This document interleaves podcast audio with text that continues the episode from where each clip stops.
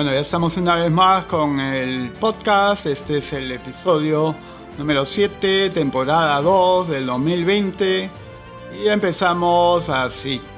Bueno, vamos a empezar y como se observa, el día 13 han ocurrido una serie de cosas como consecuencia de los problemas que ya venían de la semana anterior con el señor Carlos Liu todos los problemas que esto ha generado, ¿no? Un nuevo destape, ¿no?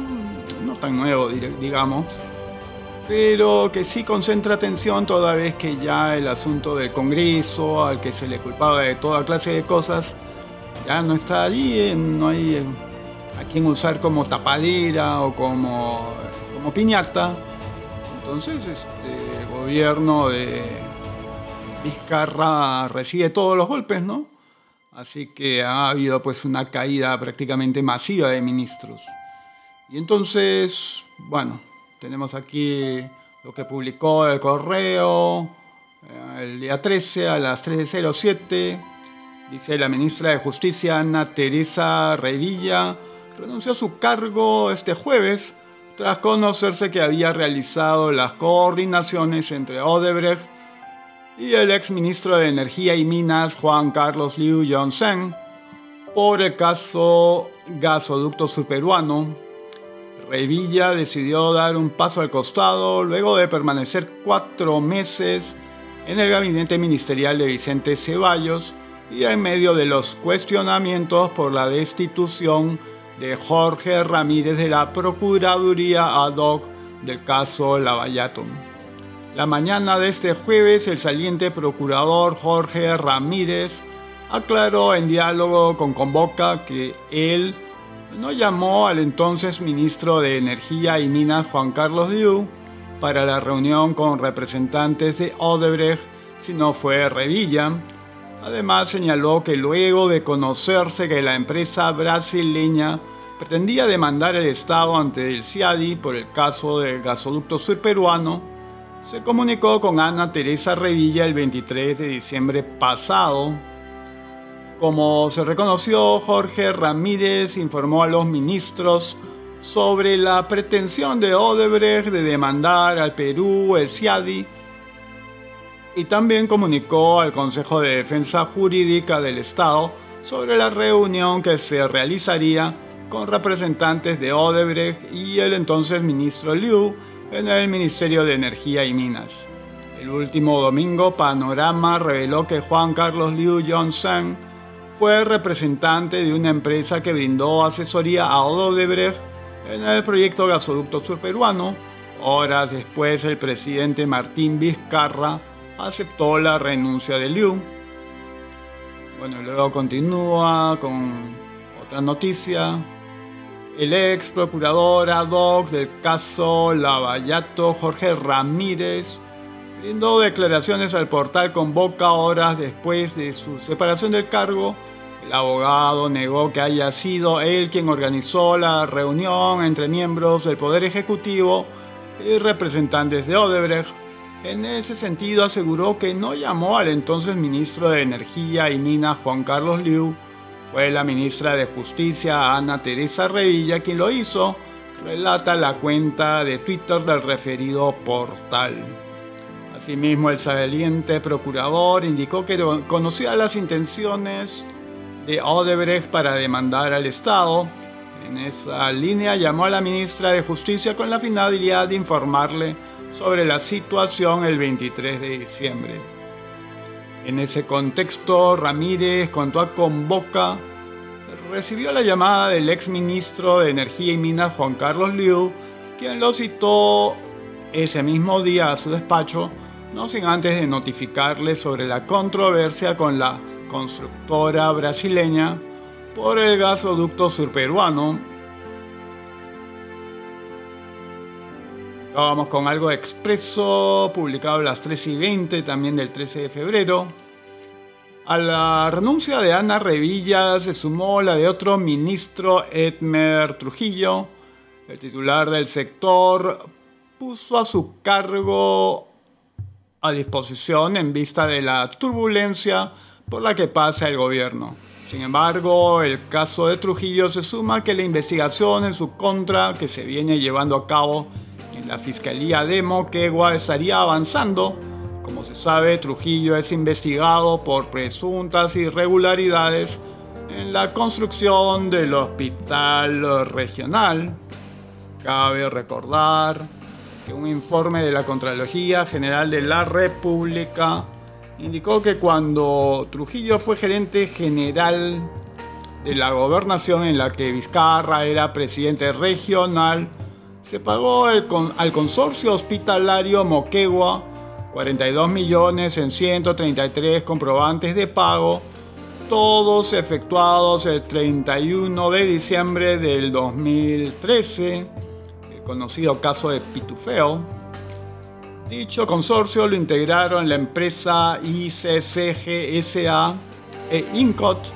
La primera de las empresas está siendo investigada por ser presunto miembro del Club de la Construcción y por haber integrado con Odebrecht el consorcio que se adjudicó las obras de la carretera interoceánica Sur tramos 2 y 3 la salida de Trujillo sería para facilitar el cambio del gabinete ante el último problema que ha salpicado al gobierno, la demanda de Odebrecht al Y continuamos con algo más de expreso, publicado a las 5.22. Los integrantes del gabinete ministerial de Vicente Ceballos han puesto esta tarde sus cargos a disposición, esto como reacción a que el propio premier del presidente Martín Vizcarra había presentado su carta de renuncia como respuesta a esta crisis, según RPP Noticias. El motivo de esta situación son los cuestionamientos a la reunión que tuvieron los exministros Ana Revilla y Juan Carlos Liu con la corrupta constructora Odebrecht. Recordemos que durante el transcurso del día renunciaron Ana Teresa Revilla y Edme Trujillo al Ministerio de Justicia y Derechos Humanos y al Ministerio de Transportes y Comunicaciones respectivamente. De acuerdo a la información de Perú 21, la ministra de Ambiente Fabiola Muñoz también se habría sumado a esta crisis ministerial. Ante esa situación, el presidente Martín Vizcarra y el premier Ceballos llegaron a Palacio de Gobierno para sostener una reunión de urgencia en la que se espera hallar una solución a la crisis ministerial. Se espera que tras esta cita se convoque a una conferencia de prensa. Ya sin Congreso, el jefe de Estado argumentaban, los analistas palaciegos tenían el terreno libre para empezar a gobernar, no obstante, cuando todos los ojos miraron al Ejecutivo, empezaron a brotar los problemas en el gabinete, que ha tenido por lo pronto seis bajas ministeriales. Vaya, como que fuera poca cosa. Y ya cerca de las 9 de la noche juramentaron como ministro de Justicia Fernando Castañeda, quien fue ex ministro, viceministro también de esa cartera. En educación, Martín Benavides Abanto, Energía y Minas Gladys Vilca Achata. Y en Transportes y Comunicaciones Carlos Eduardo Lozada Contreras.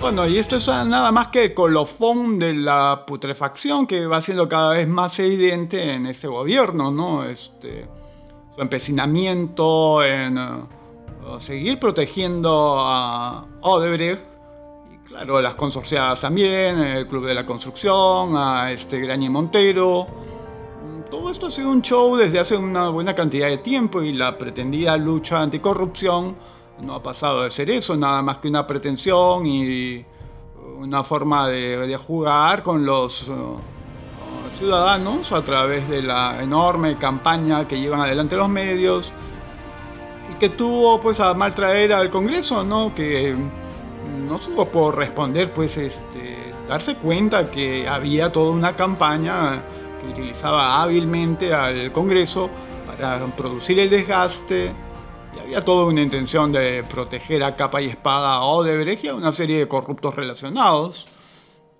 Definitivamente eso ahora ya está pasando uh, factura y la factura es cada vez más cara.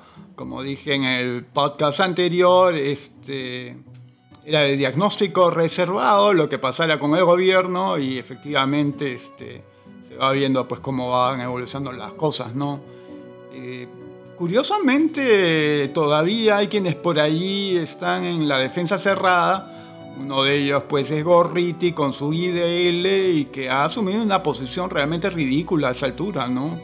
Su defensa va tanto más allá de cualquier lógica pretende seguir mostrando a una Odebrecht que hay que entenderla y que bla, bla, bla, por aquí, por allá. A esta altura esto es inviable. Salta a la vista que tenían completa razón quienes encaraban esta situación del llamado convenio, que definitivamente no le ha proveído de ningún beneficio al país. ¿no? Ahora, este, los nuevos ministros no aparentan este, ser una suerte de refresco que pueda ah, darle una nueva imagen al, gobierno, nada más que son algunos reemplazos, pero como quien dice, la suerte está echada, ¿no? El destino que han marcado de Vizcarra para su gobierno definitivamente no va a cambiar. Sabe Dios si podrá llegar a terminar lo, lo poco que le queda, porque es un año y pico y sin embargo con estas caídas este, accidentales, donde ya no hay ni siquiera un Congreso que lo esté pechando, lo esté señalando, al que él pueda culpar de obstruccionista, pero los resultados están allí, ¿no? Cada que se destapa algo, sale a la luz algún hecho, definitivamente es un hecho grave. No habiendo ya este, cortinas de humo, a pesar de que los medios, por ejemplo Canal 4, este, sigue pues este... Claro, es mucho por la ligazón de, de Graña, ¿no? este canal se dedica a capa y espada proteger al gobierno, a proteger a todo lo que tenga relación con eh, Odebrecht y a desarrollar campañas pues, de ataque masivo. ¿no? no es el único, pero sin lugar a dudas es el principal porque tiene gran llegada pues, a nivel nacional. ¿no?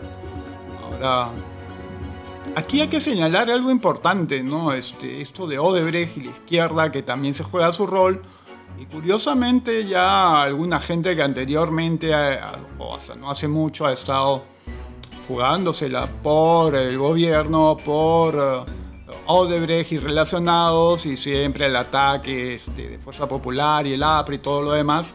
Pero ahora que la, putrefacción ha salido a la luz, ¿no? Hay, por ejemplo, está Tafur, que ha dado como quien dice un paso al costado y ahora está haciendo un rol de crítico de, de Vizcarra, abiertamente señalándolo como un personaje relacionado a la corrupción, cuando antes este, Vizcarra, que diga este Tafur, de ninguna manera tomaba esa posición, ¿no? El mismo este, Álvarez Rodríguez, que si bien un poco tibiamente, y hasta Rosa María Palacios, que poco que también ya va dando sus pasitos para atrás, porque ya van sintiendo que ese gobierno, pues primero, es efectivo que le queda poco tiempo.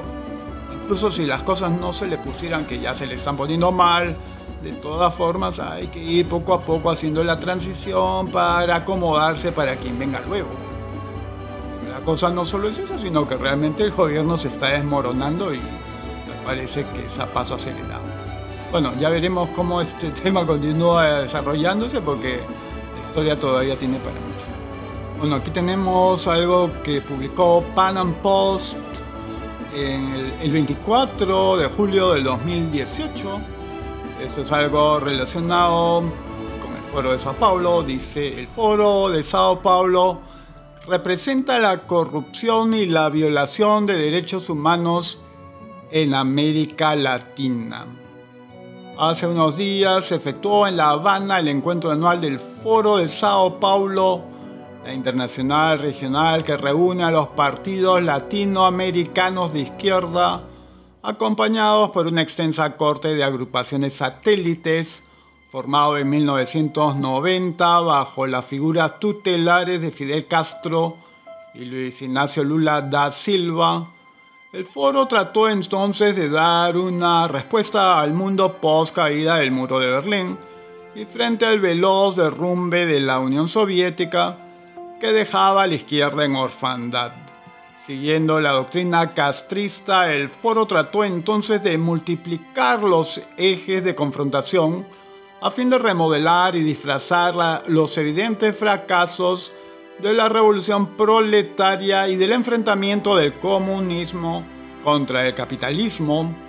Para ello incorporó al discurso de la izquierda temas de grupos sectoriales, funcionales y territoriales como el feminismo, el indigenismo, el ecologismo, el regionalismo, la defensa de género, de grupos estudiantiles y todos los temas posibles para enfrentar a la democracia que tildó como neoliberalismo. Ahora basta leer su declaración de La Habana, constatar que tras casi 30 años de elaborado ese discurso continúa, pero que ha envejecido mal, revelando únicamente que ser de izquierda en América Latina hoy es adoptar un discurso dogmático, viejo, anacrónico, de frases rituales y acartonadas, de enemigos fantasmales, alejado de la realidad, sin respuestas frente a las perplejidades y complejidades del mundo. Para el momento de su creación, junto con un nuevo discurso, el foro también dio a la izquierda instrumentos para llegar y mantenerse en el poder.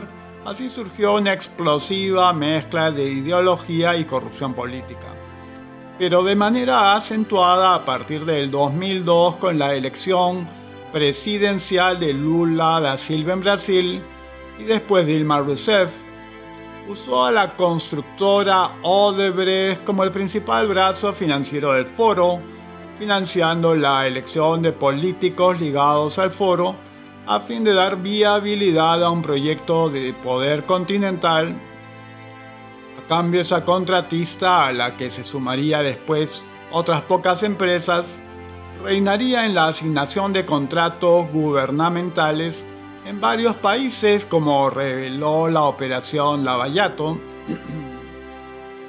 Lavallato echó luz sobre las razones detrás del gran avance del foro de Sao Paulo en el continente durante casi dos décadas, así como sobre el papel de Odebrecht como recaudadora, financista y distribuidora de dinero, la que ofrecía a los socios del foro marketing político de alto nivel, inicialmente con Duda Mendoza y luego con Joao Santana, socio y ahijado profesional del primero, planes de gobierno con obras caras y la asesoría para su financiamiento, muchas de las cuales recibieron recursos de Bandes, el Banco Estatal brasileño y el lobby de alto nivel a cargo del propio Lula da Silva en persona. En La Habana quedó claro que esas prácticas son consustanciales al foro de Sao Paulo por lo que este sinvergüenza defendió en su declaración la corrupción en Brasil y todo el subcontinente, la violación sistemática de derechos humanos en Nicaragua y Venezuela, las cruentas prácticas de regímenes que permanecen indefinidamente en el poder contra la voluntad de sus pueblos e ignorando el repudio internacional.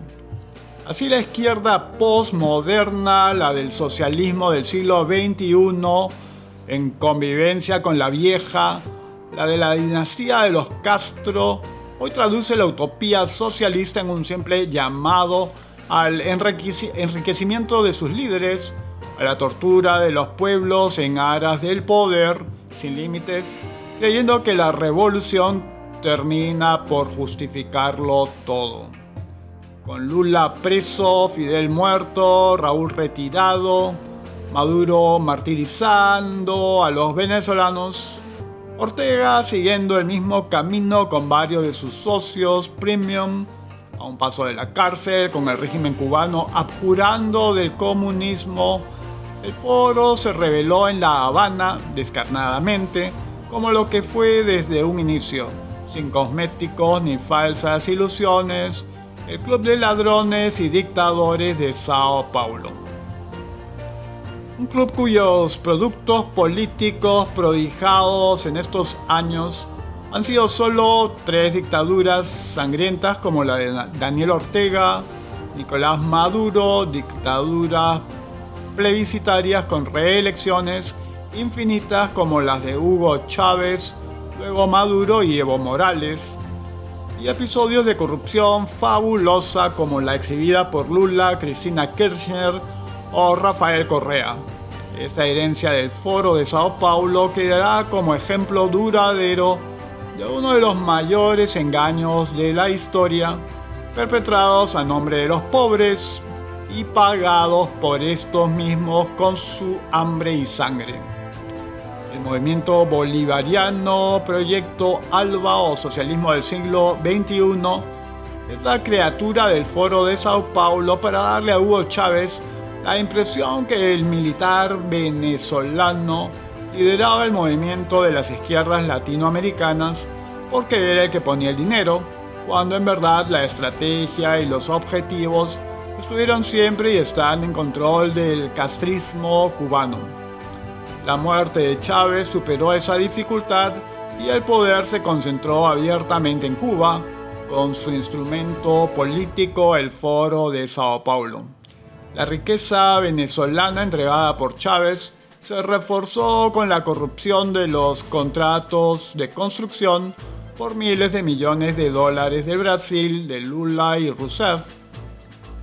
Además, el narcotráfico con la FARC en Colombia, los cocaleros de Evo Morales desde Bolivia y los carteles que han hecho de la dictadura venezolana el eje, del narcotráfico, seguro que con toda esta estructura no les puede faltar dinero por muchas generaciones.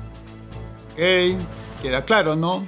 Para aquellos que no entienden por qué hay tantos problemas con Odebrecht en cada uno de los países latinos ¿Por qué las izquierdas son tan defensoras de Odebrecht? Ahí está, pues, ¿no? Este, hay una ligazón, y esa ligazón es el foro de Sao Paulo.